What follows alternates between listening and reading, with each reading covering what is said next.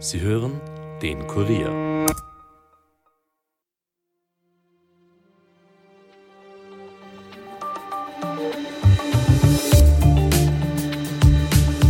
Die Aktivistinnen und Aktivisten der letzten Generation sorgen immer wieder für Schlagzeilen. Heute erst mit Aktionen in mehreren deutschen Städten, bei denen sie Christbäume mit Farbe angesprüht haben. Aber auch in Österreich sorgen sie für einiges an Aufsehen. Jetzt haben sie sogar für Koalitionskrach gesorgt. Warum die Stimmung zwischen Türkis und Grün gerade aufgrund der Klimaaktivistinnen alles andere als gut ist und was es damit auf sich hat, dass die letzte Generation als kriminelle Vereinigung eingestuft werden könnte, erklärt heute Michael Hammerl aus dem Kurier Innenpolitikressort. Mein Name ist Caroline Bartosch. Es ist Donnerstag, der 14. Dezember 2023 und ihr hört den Daily Podcast des Kurier. Schön, dass ihr zuhört. Am heutigen Mittwoch haben in Berlin, Oldenburg, Kiel, Leipzig, Rostock, Nürnberg und München Klimaaktivistinnen und Klimaaktivisten der letzten Generation öffentlich aufgestellte Christbäume mit oranger Farbe besprüht. Vor dem Bundesrat hatten sich auch zwei Klimaaktivisten mit Plakaten mit der Aufschrift Besinnlich in die Katastrophe und Nächstenliebe ist gleich Klimaschutz aufgestellt. Die Gruppe verlautbarte auf Instagram auch, dass trotz Zitat blinkender Lichter, glänzendem Schmuck und festlicher Stimmung der Klimawandel nicht vergessen werden dürfe, die Welt rase in eine Zukunft voller Katastrophen. Ermittelt wird laut der deutschen Polizei nun gegen mindestens vier Demonstranten. Im Laufe des gestrigen Tages führte die Polizei zudem drei Hausdurchsuchungen bei Klimaaktivisten durch. Beschlagnahmt wurden diverse Gegenstände, die für Protestaktionen auf der Straße gebraucht würden. Das teilte ein Polizeisprecher mit. Doch auch hier bei uns in Österreich gibt es rund um die Aktivistinnen und Aktivisten Aufsehen. Seit Anfang Dezember ermittelt die Staatsanwaltschaft sogar wegen Verdachts auf kriminelle Vereinigung gegen die letzte Generation und prüft auch eine härtere Gangart bei den gewohnten Klebeprotesten. Und jetzt ist es aufgrund der Klimaaktivistinnen und Aktivisten sogar zu einem Koalitionskrach zwischen Türkis und Grün gekommen. Was es damit genau auf sich hat, bespreche ich jetzt mit Kurier Innenpolitikredakteur Michael Hammerl. Hallo Michael. Hallo Caro. Michael, wir wollen heute über die Klimaaktivistinnen und Aktivisten sprechen. Die Staatsanwaltschaft spricht hier ja schon von einem neuen Level des Protests. Vielleicht kannst du anfangs äh, kurz erklären, warum sagen Sie das überhaupt? Warum sagen Sie, die Proteste mhm. haben jetzt ein neues Level erreicht? Ja, der Auslöser dafür waren die Proteste am 20. und 21. November, falls du dich daran erinnern kannst. Mhm. Da haben sich rund 30 Aktivisten an mehreren Stellen der Südautobahn der A2 festgeklebt und sie haben dabei also ein Gemisch aus Quarzsand und Superkleber verwendet. Und das Problem ist, zu normalem Superkleber, den sie sonst verwendet haben, geht das halt nur sehr schwer ab. Das heißt, die Einsatzkräfte haben dann vor Ort ähm, die Fahrbahn beschädigen müssen, damit mhm. sie die Leute wieder loslösen können. Und das war dann der Grund, warum die Sprecherin der Staatsanwaltschaft damals gesagt hat, die Proteste haben ein neues Level erreicht, weil eben durch die Proteste Teile der kritischen Infrastruktur nachhaltig zerstört worden sind, beziehungsweise zumindest beschädigt. Das heißt, da geht es jetzt nicht nur darum, dass es äh, Sachbeschädigung gegeben hat, weil die hat es ja davor auch schon immer wieder gegeben, sondern da ging es wirklich um den Punkt mit der kritischen Infrastruktur. Genau, Mhm, okay. Für alle, die sich vielleicht nicht mehr an die Vorfälle erinnern, können wir an der Stelle auch sagen, alle Videos sind dazu auch auf unserem YouTube-Kanal zu finden. Da kann man sich das Ganze nochmal genauer anschauen, was da eigentlich passiert ist. Da ist es ja durchaus auch zu Eskalationen gekommen äh, zwischen den Aktivistinnen und Aktivisten und den Autofahrerinnen und Autofahrern. Spannend ist jetzt aber dann auch, dass wegen dieser neuen Eskalation oder wegen diesem neuen Level des Protests äh, wird hier gegen einige Mitglieder der letzten Generation wegen Bildung einer kriminellen Vereinigung ermittelt. Mhm. Das klingt jetzt irgendwie ein bisschen kryptisch, kriminelle Vereinigung, beziehungsweise denkt man da nicht in erster Linie an Aktivistinnen und Aktivisten. Vielleicht kannst du kurz erklären, was da dahinter steckt.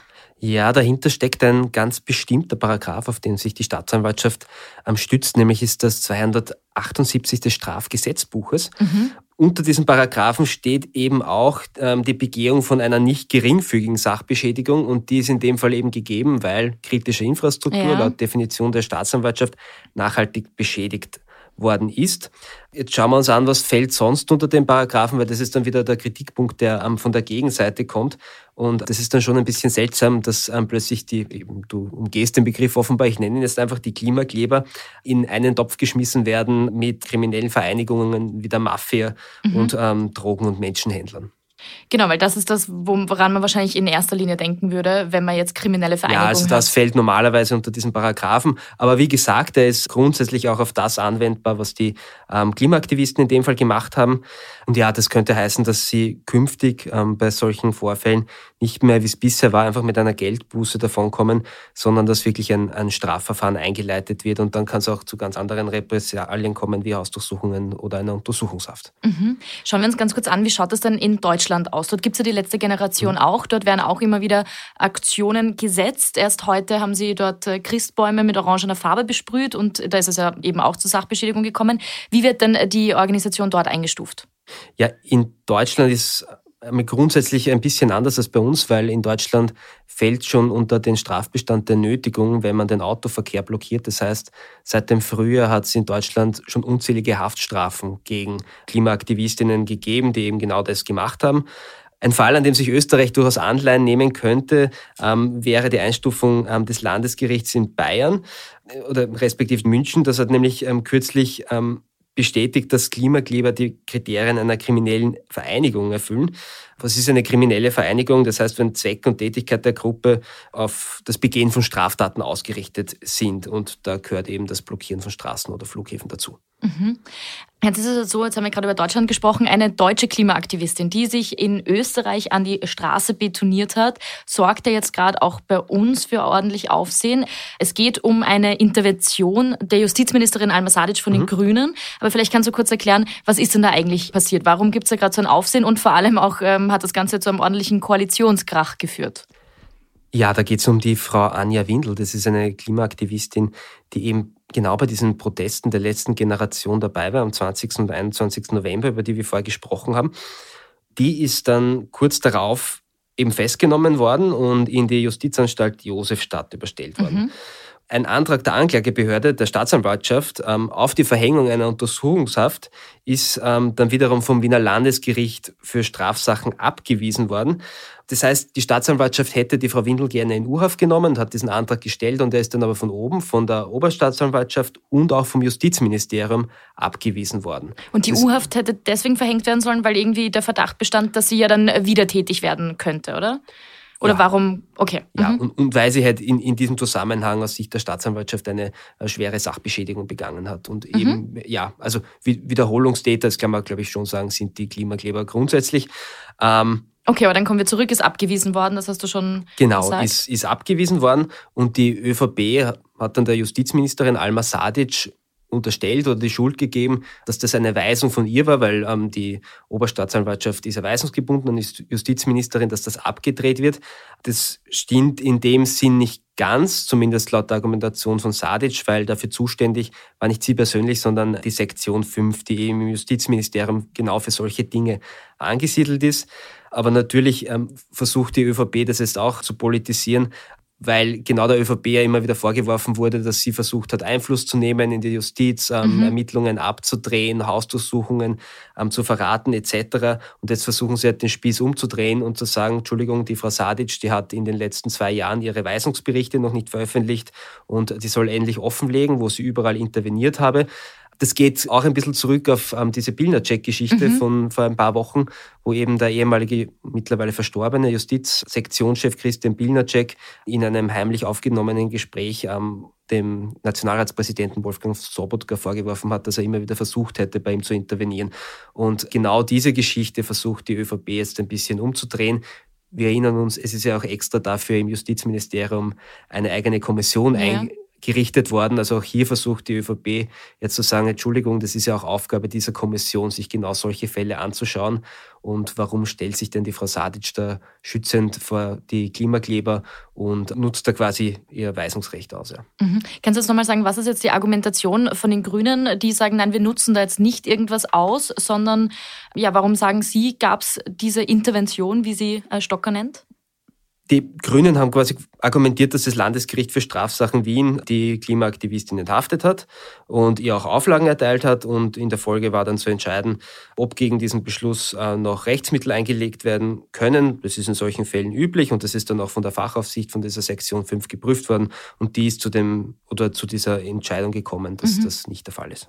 Und wenn dieser Weisungsbericht veröffentlicht werden würde, den du vorher schon angesprochen hast, beziehungsweise gefordert wird, dann kann klar gesagt werden, ob die Weisung jetzt wirklich letztendlich von Sadisch gekommen ist oder ob das nur die Sektion 5 gemacht hat oder äh, was für Einblicke hat man dann? Das könnte dann klar gesagt werden, ja. Also, aber das sind auch noch die Weisungsberichte, das ist eben quasi der Vorwurf der ÖVP von 2021 und 2022 offen. Mhm. Also, es ist klar, die ÖVP hat extrem ähm, viele Ermittlungen am Hals, was diese gesamten Geschichten ja. betrifft und auch immer wieder den Vorwurf, sie würden versuchen, über die Justiz zu intervenieren und ähm, sie versuchen das jetzt einfach auch übrigens über diesen Urausschuss, den sie als Gegenurausschuss machen, zu dem KOFAG-Untersuchungsausschuss, der dann im Frühjahr kommt. Sie versuchen da einfach bei all diesen Geschichten jetzt den Spieß umzudrehen drehen. Und die Klimakleber sind dann natürlich ein, ein sehr willkommener Anlass, mhm weil die ja ohnehin, wenn sie mit einer Partei in der österreichischen Parteienlandschaft assoziiert werden können, mit den Grünen assoziiert werden. Auch wenn die Grünen immer wieder sagen, sie distanzieren sich von der Protestform per se. Mhm. Wenn man dir jetzt zuhört, wenn du das Ganze so schilderst, wie verstrickt das ist, wer da wem was dann irgendwie vielleicht